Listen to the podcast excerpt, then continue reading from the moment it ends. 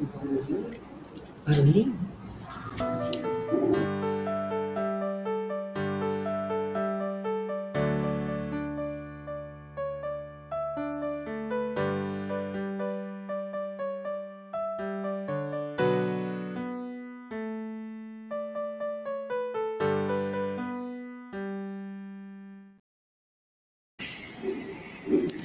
Olá, meus queridos, uma boa tarde a todos.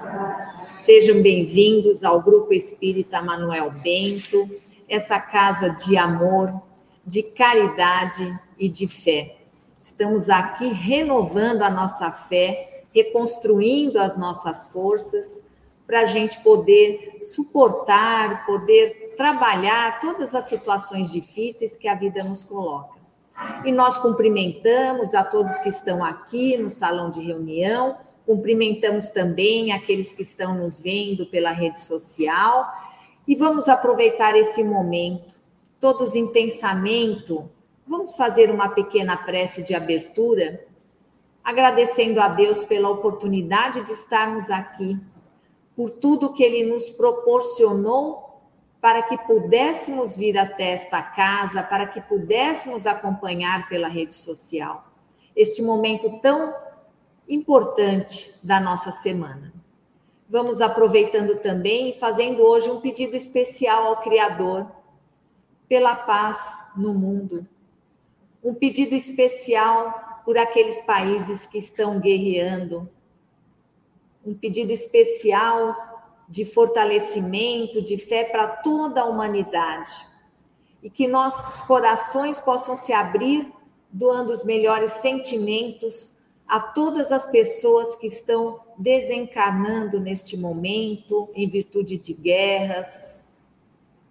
E também abrindo nosso coração e desejando muitas vibrações positivas, força e fé para aqueles familiares que ficam. E assim nós agradecemos a Deus e damos graças a Deus e graças a Jesus.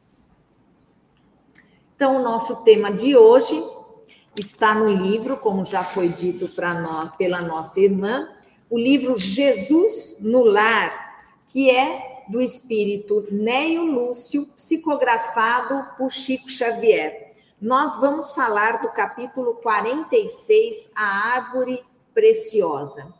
Então, nós vamos ler o texto parágrafo a parágrafo e vamos interpretando para a gente poder entender essa história. Salientando o Senhor que a construção do reino divino seria obra de união fraternal entre todos os homens de boa vontade, o velho Zebedeu, que amava profundamente os apólogos do Cristo, pediu-lhe alguma narrativa simbólica através da qual a compreensão se fizesse mais clara entre todos. Então, Jesus costumeiramente reunia pessoas para falar do seu evangelho. E ele estava falando aqui deste ensinamento da árvore preciosa. E Zebedeu, que era um pescador de Cafarnaum, ele tinha uma certa, digamos, posição social, por ele ter algumas posses, ele pediu a Jesus para que houvesse uma melhor compreensão, que Jesus falasse por meio de uma parábola. O que é uma parábola? É uma narrativa onde nós vamos construindo uma história e são inseridos ali objetos inanimados, animais, e essa construção ela vai interagindo conosco, fazendo com que a gente visualize a história e possa absorver melhor os ensinamentos. Então, Jesus, como pedagogo número um aqui do nosso mundo, ele trazia muitos ensinamentos por meio das parábolas. Se a gente perceber na prática do nosso evangelho no lar, se a gente tiver crianças e a gente contar uma parábola para elas, elas vão ter até uma compreensão muito mais fácil do que está sendo dito. É uma boa dica para a gente poder levar compreensão melhor para as nossas crianças. Então, o Zebedeu pediu que Jesus falasse por meio de uma parábola para que eles todos ali pudessem compreender melhor. E Jesus sempre muito bom e atendendo aos desejos, porque a intenção dele era sempre passar o ensinamento e que fosse de uma maneira que todos pudessem absorver, claro que ele faria isso. E aí ele contou esta parábola. Viviam os homens em permanente conflitos, acompanhados de misérias, perturbação e sofrimento. Quando o pai, compadecido, lhes enviou um mensageiro, portador de sublimes sementes da árvore da felicidade e da paz. Desceu o anjo com o régio presente e, congregando os homens para a entrega festiva, explicou-lhes que o vegetal glorioso produziria flores de luz e frutos de ouro no futuro, apagando todas as dissensões. Mas reclamava cuidados especiais para fortalecer-se. Em germinando, era imprescindível a colaboração de todos nos cuidados excepcionais do amor e da vigilância. Então, não é de hoje que nós aqui, humanidade, quando é, Jesus se refere a homens, a gente trabalha sempre no entendimento que somos todos nós. Era a linguagem que se usava hoje, dentro de uma linguagem mais global, a gente fala sempre humanidade, pessoas, para não trazer um gênero específico, né? Então, Jesus falava que a humanidade vivia em conflitos constantes, muita miséria, muita perturbação e sofrimento.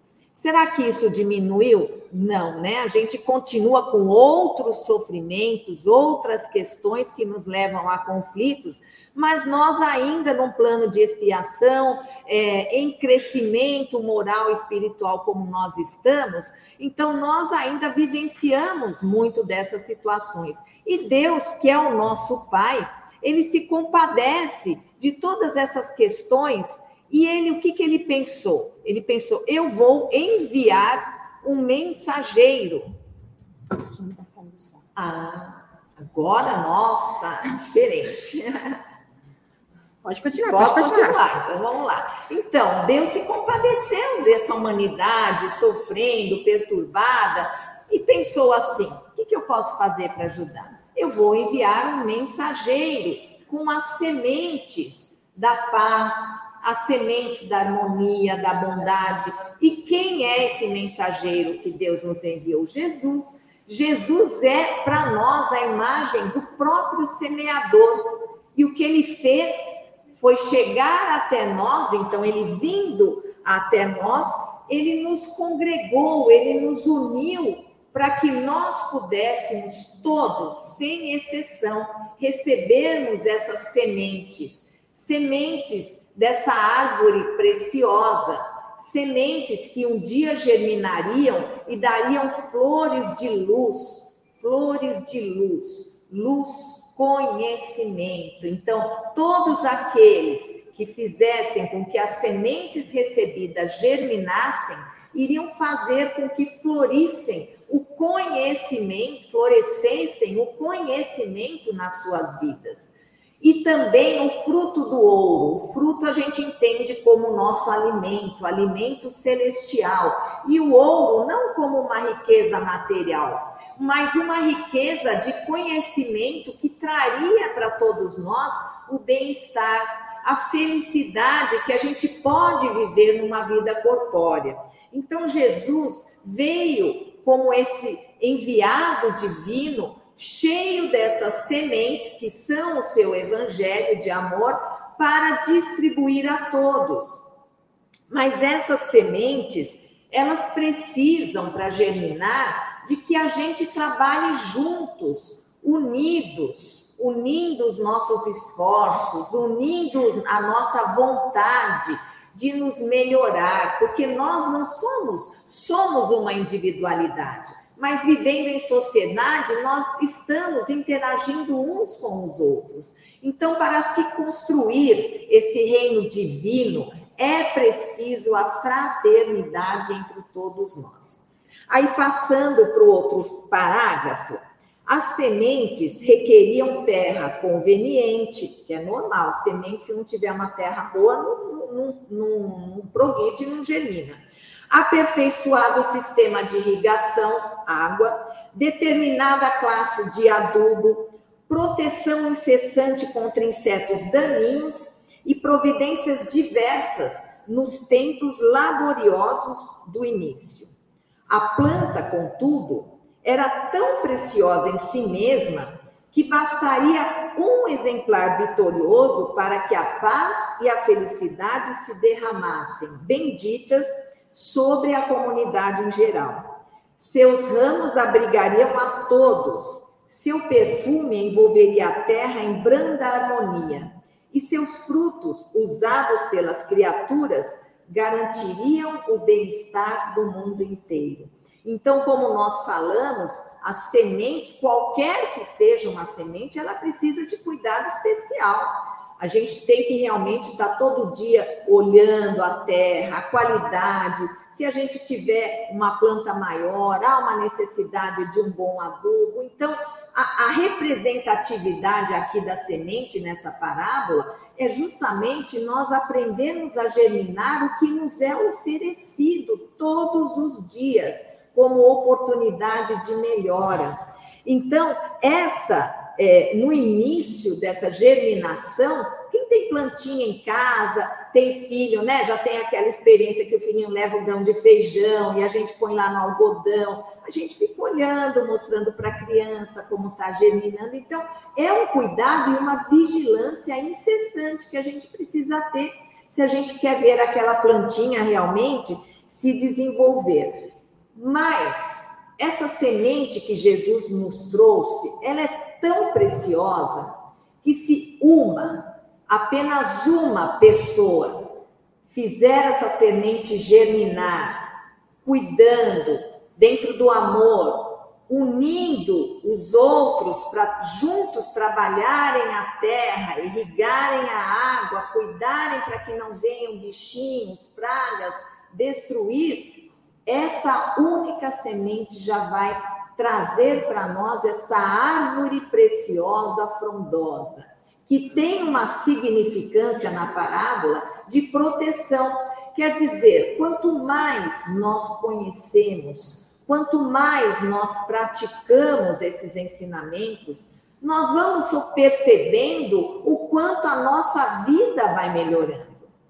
É como a semente, que é devagar, não é da noite para o dia. Ah, hoje eu já vou ser melhor, já vou conseguir tudo. Não é assim, é uma conquista gradativa. Então, observando o germinar da semente, assim é conosco.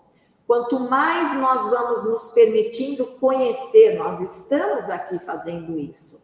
Quanto mais nós vamos permitindo que outras pessoas também tenham conhecimento daquilo que nós sabemos, que nós podemos exemplificar, nós vamos percebendo que nosso entorno vai melhorando.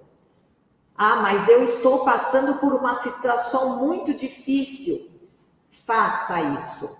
Pratique, deixe essa semente da bondade, da, do vigor, da vontade de melhora germinar em você que você vai percebendo essas mudanças na sua vida. O Espiritismo, sempre que eu tenho oportunidade, eu gosto de dizer, é uma doutrina de observação e de prática. Então a gente só vai perceber o valor da doutrina espírita, o valor desses conhecimentos, trazendo a base cristã, que é o ensinamento de Deus, suas leis e de Jesus, é que nós vamos realmente perceber o quanto que essa prática é maravilhosa e modifica de fato a nossa existência. Então, finda a promessa e depois de confiadas ao povo as sementes milagrosas, cada circunstante se retirou para o domicílio próprio, sonhando possuir egoisticamente a árvore das flores de luz e dos frutos de ouro. Cada qual pretendia a preciosidade para si, em caráter de exclusividade. Para isso, cerraram-se apaixonadamente nas terras que dominavam, experimentando a sementeira e suspirando pela posse pessoal e absoluta de semelhante tesouro, simplesmente por vaidade do coração. Então, nós ainda nesse nosso aprendizado, nós temos muitas imperfeições. E Kardec fala na doutrina espírita que a humanidade não progride porque ela ainda se deixa dominar pelo egoísmo e pelo orgulho. Se nós formos, de forma honesta e sincera, observar as nossas atitudes no dia a dia, o nosso comportamento em relação ao próximo, nós vamos encontrar ali no fundo do nosso sentimento o egoísmo e o orgulho. Então, nós que recebemos essas sementes de Jesus naquele momento e até hoje, porque Jesus não morreu, Jesus está vivo entre nós e os seus ensinamentos fazem parte da grande maioria do ensinamento de toda a humanidade. Nós fazemos o que com essas sementes? A gente vai se apropriar delas, nos achando superiores em relação aos outros? Nós vamos nos é, isolar nos nossos muros que nos cercam a nossa vida corpórea, os muros que cercam aqueles a quem nós amamos, que nós ainda amamos, aqueles apenas que são do nosso sangue, o amar ao nosso irmão, ao nosso inimigo, amar ao próximo, extrapolar essas barreiras da família e e, e, buscar amar a todos aqueles que estão fora desse contexto familiar. Mas a gente está aprendendo, não vamos desanimar. Mas o fato é que a gente às vezes prefere se isolar e circular esse conhecimento, essa, essa semente apenas ali, no nosso território familiar, no nosso, às vezes, território individual, porque muitos se esquecem até da família. Então, aqui ele fala que Jesus trouxe essas sementes, explicou o que são as flores de luz, os frutos de ouro. E aí, o que, que a gente faz com esse, essa semente? A gente leva para casa e a gente fica ali com ela, fazendo com que ela solitariamente ela possa germinar e trazer para nós tudo isso. Mas nós vivemos em sociedade, nós precisamos viver uns com os outros. Viver uns com os outros é interagir de forma saudável, de forma civiliza civilizada uns com os outros. Então, nós precisamos realmente nos relacionar. Então, não adianta eu ter a semente do conhecimento se eu não contribuo com o outro e ele não contribui comigo. Por quê? Porque nós somos individualidades, sim, no sentido de que cada qual tem o seu talento. Lembram da parábola dos talentos? Foram distribuídos vários talentos. Um desses que recebeu os talentos, ele pegou o talento, enterrou na terra e achou que estava fazendo o máximo. Chegou para Deus e falou: Olha, o meu talento está aqui enterradinho, eu guardei para o Senhor para te mostrar. Aí Deus falou assim: Mas olha, esse talento o que, que você fez? Você guardou para você, você não distribuiu, você não usou, você não fez crescer, você não frutificou. Então, essa parábola também tem essa ligação com essa história que Jesus está nos trazendo. O que é que a gente faz com essa semente? Se ela não frutificar, se ela não exprimir a sua luz, se ela não deixar essa luz se esparramar para todo o universo, de que é que vai adiantar se nós precisamos uns dos outros? Então a árvore, todavia, a fim de viver, reclamava concurso fraterno total, e os atritos ruinosos continuaram. Então o que acontece? Uns começaram a achar que era um privilégio ter essas sementes e não queriam distribuir. Aí atritos começaram. Mas a semente aqui que tem a sua vontade própria de viver, é o quê? É relacionado à nossa lei de progresso, que é uma das leis divinas. Então, querendo ou não, a humanidade, ela progride. Então, não adianta nós querermos frear o progresso do outro e achar que eu vou progredir sozinho, porque não é assim que funciona.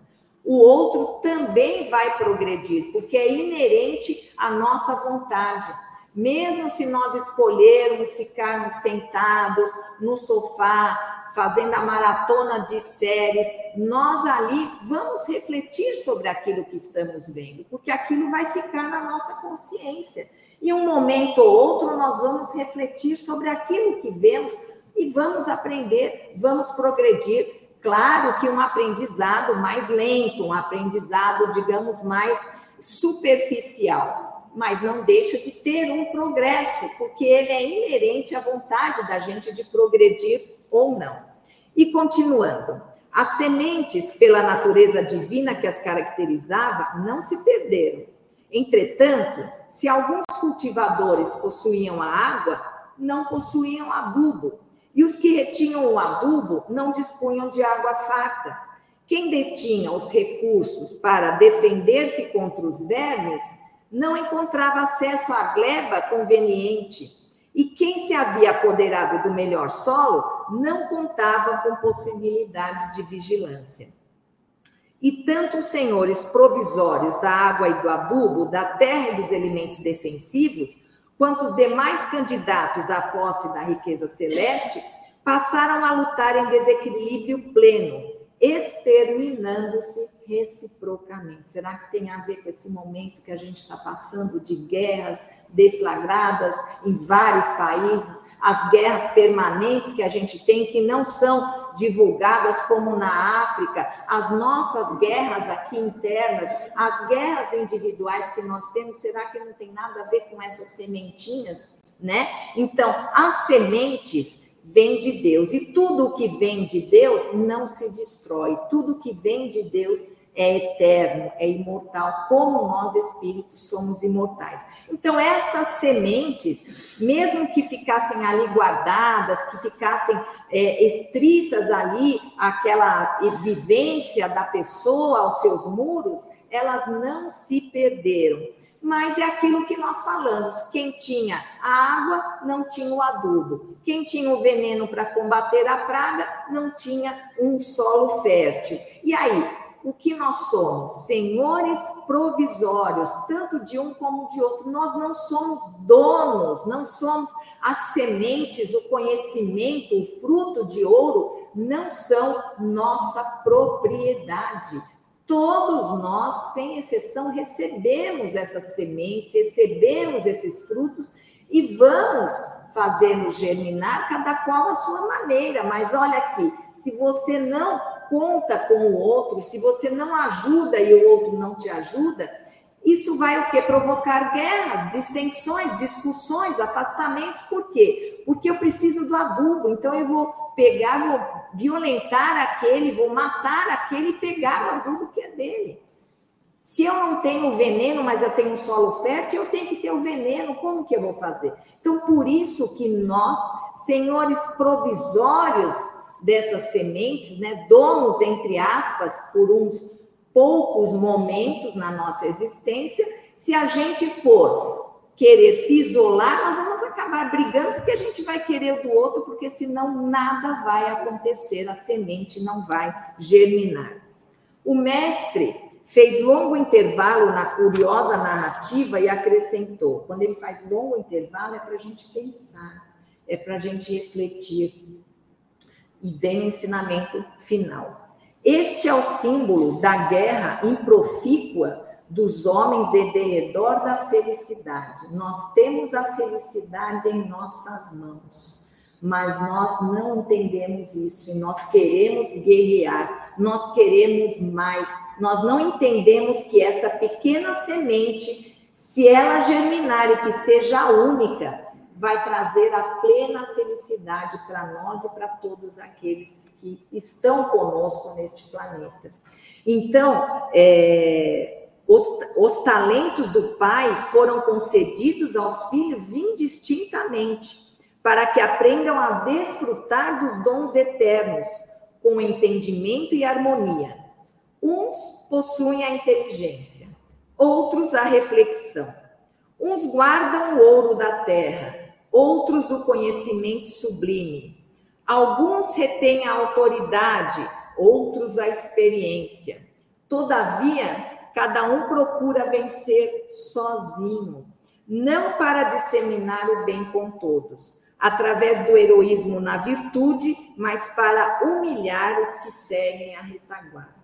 Então, pelo nosso egoísmo, nosso orgulho, nossa vaidade, nós achamos que aqui na humanidade, como o mundo é, que, que nós humanos, seres humanos, estamos governando, a gente põe mesmo, às vezes, um escalonamento, né? a esse é, porque é mais rico, é melhor, é superior àquele porque tem um, várias faculdades, vários potenciais desenvolvidos, é melhor, mas na verdade aqui ninguém é melhor do que ninguém. Nós somos iguais. Deus nos criou com todas as oportunidades, mas a sociedade em que vivemos não pratica essa igualdade. Então, nós nos sentimos diferentes uns dos outros, mas em nossa origem, em nossa essência, quando fomos criados, nós fomos criados iguais. O que nos diferencia são os nossos talentos. Por isso que ele fala aqui Uns têm o talento de dirigir, de comandar, outros têm o talento de trabalhar em equipe. Assim na nossa vida profissional, não é assim que funciona? Existe aquele chefe, gerente geral, que comanda toda aquela equipe, mas ele sozinho não faz nada. Se não tiver ali uma pessoa que o auxilie trabalhar nessa equipe, que se as pessoas não souberem trabalhar em equipe, o trabalho não sai. A verdade é essa. Então, nesse mundo corporativo, é um bom exemplo para a gente entender essa semeadura que Jesus faz. Então, são jogadas sementes, cada um dentro do seu cargo, da sua condição, mas se um não trabalha junto com o outro em equipe, o resultado não acontece. Então, é, há sempre essa questão de nós estarmos disputando uns com os outros, mas nós disputamos é, por nada? Não, a gente disputa porque a gente quer ser melhor. A gente disputa porque a gente quer humilhar aquele que nós achamos que é inferior a nós. Então, nós ainda temos muito que aprender, muito que trabalhar essas nossas imperfeições. Vamos imaginar como é que seria o mundo. Um dia nós vamos estar nos mundos felizes. Como vai ser esse mundo?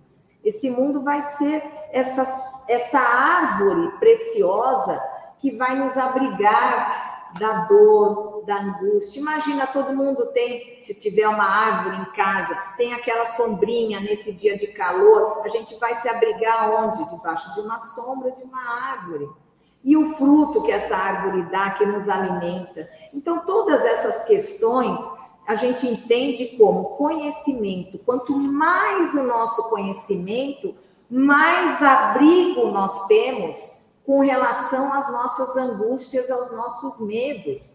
Quanto mais nós conhecemos todos esses ensinamentos e todo o direcionamento que o Espiritismo dá para nós, para nós enfrentarmos as dificuldades, os desafios da vida, mais nós vamos nos sentir como amparados por uma árvore frondosa, fresca, de sombra, que nos dará o quê? Tranquilidade, paz e bem-estar. Não é isso que nós buscamos?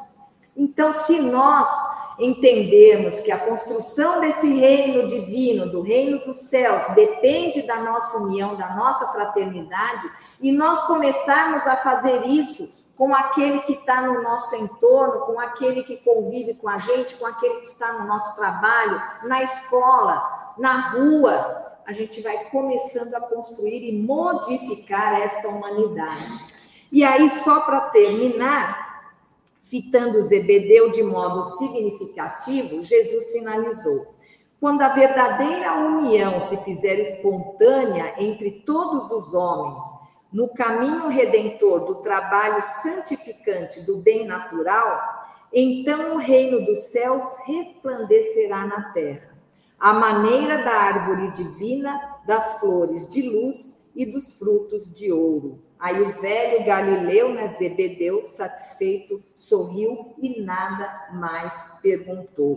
Então é esse a, a lição final que nós temos nós queremos adquirir a paz, a paz hoje, agora, nesse mundo de provas e expiações, é possível? É possível.